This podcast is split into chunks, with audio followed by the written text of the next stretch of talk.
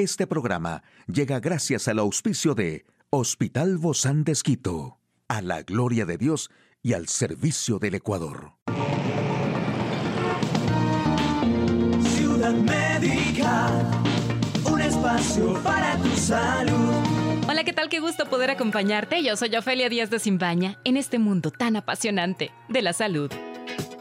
Y estos son los mejores aperitivos para comer si tienes diabetes, pues es importante darse cuenta de que los aperitivos apropiados para las personas con diabetes son simplemente combinaciones de alimentos saludables y son una gran aportación al plan de alimentación de cualquier persona. Aquí te comparto algunas opciones a tener en cuenta. Solo recuerda modificar los tamaños de las porciones según la hora en que te la tomes. El yogur griego ofrece una trifecta de proteínas, carbohidratos, grasas equilibradas, por no mencionar saciantes que ayudarán a mantener estables los niveles de azúcar en la sangre. Si optas por la grasa en su totalidad, vigila la ración. Hay que ponerle un límite de media a una taza, dependiendo del nivel de calorías que estés buscando. Elige yogur griego natural y añade un cuarto de taza de frutas del bosque y algo de stevia líquida. Si lo que buscas es algo dulce, agrega semillas de chía o de lino para el toque crujiente. O también puedes comer uno o dos huevos para obtener una fuente completa y saciante de proteínas. Estos son huevos duros, también es una opción sin carbohidratos, por lo que es una gran elección si estás muerto de hambre entre horas, pero tus niveles de azúcar en la sangre son más altos de lo deseado. Y el requesón con tomates, este es uno de esos picoteos que si han pasado las dos o tres horas desde tu última comida, llenarán realmente tu apetito. Llena media taza de requesón con un tomate entero en rodajas para una dosis saludable de proteínas, grasas y calcio. Dado que es tan bajo en carbohidratos e hidratante, no elevará los niveles de azúcar en la sangre.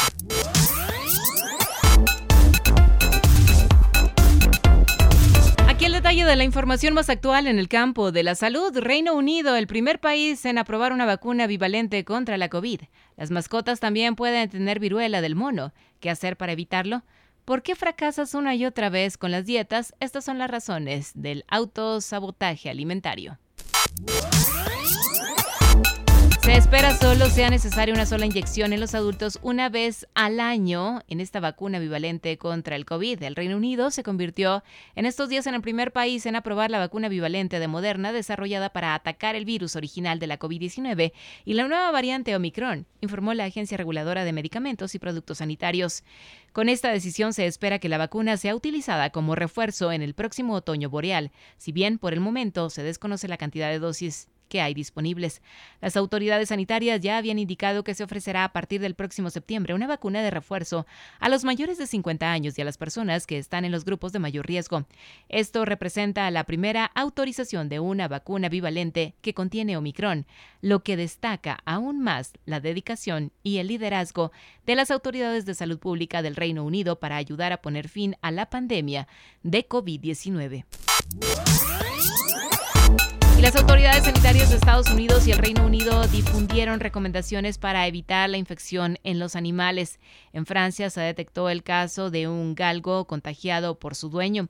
Por eso, hoy es clave tanto la prevención como estar atento a la posibilidad de que los animales también se hayan contagiado. Si las personas tienen síntomas de la viruela del mono, deben evitar el contacto estrecho, incluyendo Evitar dormir con los animales. La cercanía favorece la transmisión del virus a los animales domésticos, explicó la doctora Ana Bratanich, docente e investigadora de la Facultad de Veterinaria de la Universidad de Buenos Aires. Hasta que desaparezcan los síntomas como las lesiones en la piel, las personas no deberían tener cercanía ni contacto con los animales. Si la mascota empieza a mostrar síntomas, debe aislarse de otros animales y minimizar el contacto con las personas durante al menos 21 días. Llegará a ser autodestructivo si dejamos que el pesimismo y la autocompasión nos impidan reaccionar. Quien se propone hacer ejercicio físico porque quiere estar en forma y lo abandona, o quien se predispone a hacer dieta pero la deja a la primera de cambio, se está boicoteando los planes o haciendo un auto boicot. Este auto boicot puede tener diversos orígenes como exigencias poco adecuadas, miedos o una autoestima baja. También puede responder a una actitud cómoda que prefiere no asumir ningún cambio. Hoy en Médico Directo hablaremos sobre las personas que pasaron el COVID y las secuelas al presentar déficits cognitivos. ¿Quiere saber usted más de este tema? Lo invito a que nos acompañe.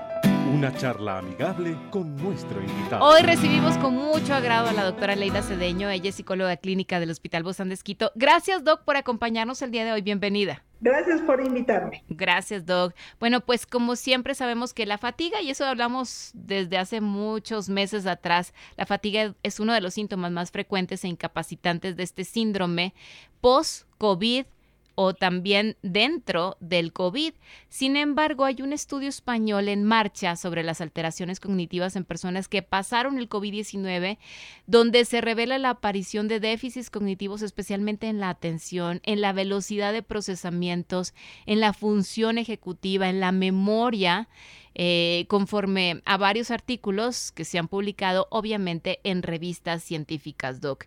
¿Qué de todo esto? Porque hay muchos trabajos de investigación, ¿no? Sobre todo en la neurociencia, eh, al respecto, como este eh, déficit cognitivo que se presenta post-COVID.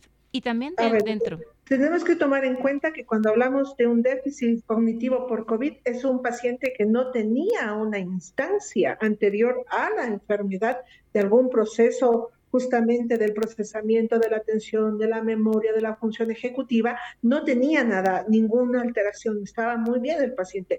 Post-COVID lo va presentando, entonces es como un descubrirse nuevamente el paciente. Entonces es como, eh, así como indicaba usted, mi querida Ofelia, el hecho de que el paciente presente este cansancio extremo. Es lo mismo, porque el paciente entra en la enfermedad del COVID y cuando sale descubre que ya es otra persona, que ya no tiene la misma fuerza, la misma energía, que ya no puede rendir laboralmente como lo hacía normalmente a la velocidad que, a la velocidad que estaba acostumbrado a leer y entender a la velocidad que estaba entendiendo o razonar en la velocidad que tenía. Entonces el paciente como tiene este cansancio extremo normalmente dice, a lo mejor es parte de lo que me está pasando, entonces por eso estoy muy cansado, por eso no puedo pensar, por eso no puedo razonar, por eso no puedo focalizarme, por eso no puedo tener mi atención concentrada en lo que estoy haciendo o viviendo este momento. Ahora, no estamos hablando de excusas, ¿no? De que se me olvidó esto y lo otro, sino son casos reales, ya probados científicamente.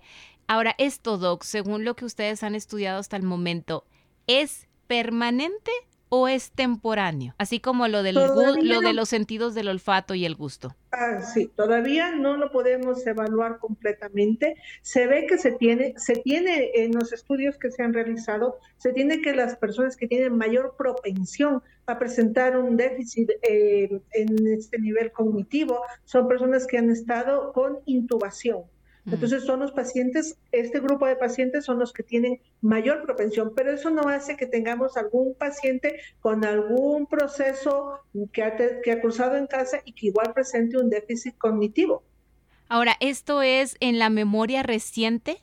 ¿Es la que es más afectada o es la memoria pasada o, cómo es esto? Está intacto totalmente nuestro proceso eh, de memoria retrógrada es nuestra memoria presente, actual y de ejecución. ¿sí? Entonces, es el momento de las funciones cognitivas donde yo tengo que prestar atención, donde yo tengo que ejecutar, donde yo tengo que planificar, donde yo tengo que programar, que yo tengo este proceso de déficit cognitivo. Entonces, si yo me lo dijeron en la mañana algo, en la tarde ya no me estoy. Entonces, no es lo que yo viví, es lo que yo tengo pendiente que tengo que ejecutar y hacer. ¿Por qué? Porque mi atención está dispersa, porque mi proceso mismo emocional conlleva también a un aumento. Cuando la persona entra, lo que yo he encontrado en los pacientes que entran COVID es que es un proceso muy complejo porque la enfermedad del COVID no cursa como una gripe, en donde yo me enfermo de gripe y comienzo a tomar la medicación y comienzo a sentir un proceso de bienestar en mi cuerpo, sino que es un proceso muy complejo porque de repente ya parece que estoy bien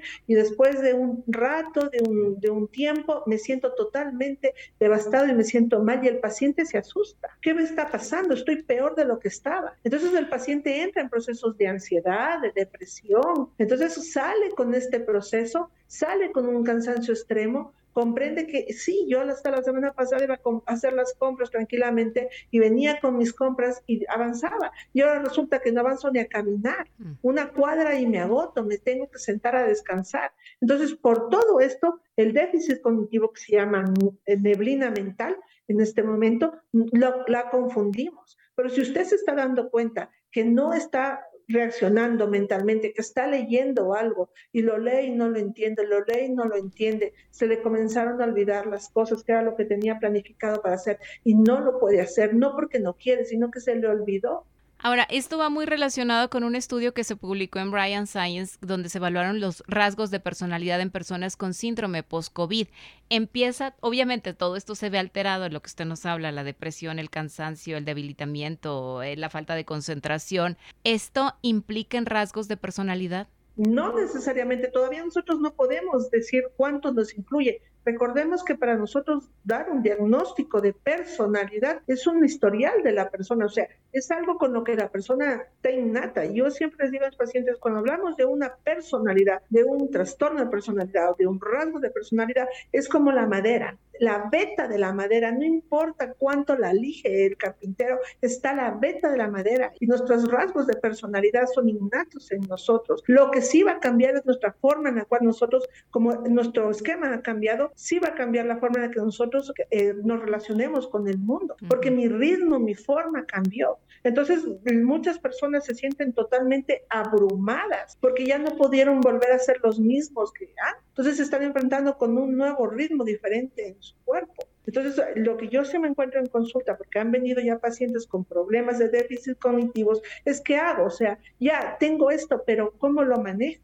¿Qué es lo que yo tengo que hacer? Primero tiene usted que ser muy consciente que por mínimo que sea, tiene que hacerse una evaluación neuropsicológica, porque orgánicamente usted, los médicos, sus médicos neurólogos, van a hacerle todos los exámenes y orgánicamente no hay una alteración. Es a nivel funcional y la evaluación que usted requiere si tiene algún síntoma es neuropsicológica. ¿Y qué se va a obtener ahí, Doc, en esa evaluación neuropsicológica? ¿Cómo va? ¿Cómo? O sea, ahí la, la, evaluación neuropsicológica nos va a decir qué áreas de nuestro cerebro se han afectado en su funcionamiento. A través de unos ejercicios que el neuropsicólogo le va a ir haciendo, usted va a poder desarrollar. Pero mientras tanto, usted sí puede, por ejemplo, retomar actividades de mesas de juego, el conversar, el escribir, el, el pasar eh, menos tiempo en las pantallas y sobre todo conocer su nuevo ritmo corporal para que no se genere un estado de desmotivación, para que no se genere un sentimiento de frustración. Porque si yo quiero llevar, por ejemplo, si yo normalmente avanzaba en la mañana a trabajar todo y ahora en la mañana no avanzo porque me estoy tardando, entonces me frustro. No, conozca su cuerpo nuevamente, vaya despacio, haga espacios de trabajo con espacios de descanso. Trabaje un rato, una media hora, 40 minutos, pruebe a descansar 15 minutos y retome para que su cuerpo no se sobresature. Así como, así, esto es como caminar. Usted tiene un cansancio extremo, camina, caminaba tres cuadras tranquilamente. Ahora resulta que cada cuadra ya me canso, me paro, descanso, dejo que mi cuerpo se recupere y me retomo. Lo mismo es en el proceso mental. Usted trabaja, no le sobresatura su cerebro, descansa 15 minutos, nuevamente retoma su actividad. Lleve una agenda, por favor, no a nivel mental, porque a nivel mental tenemos esta niebla mental. Entonces, usted anote. Así de esta forma usted puede visualmente ser consciente de qué son las actividades que tiene que hacer en el día. Y ya no es que será, me olvidé, no me olvidé, no. Entonces usted lo lee y dice, ah, ya, me falta este,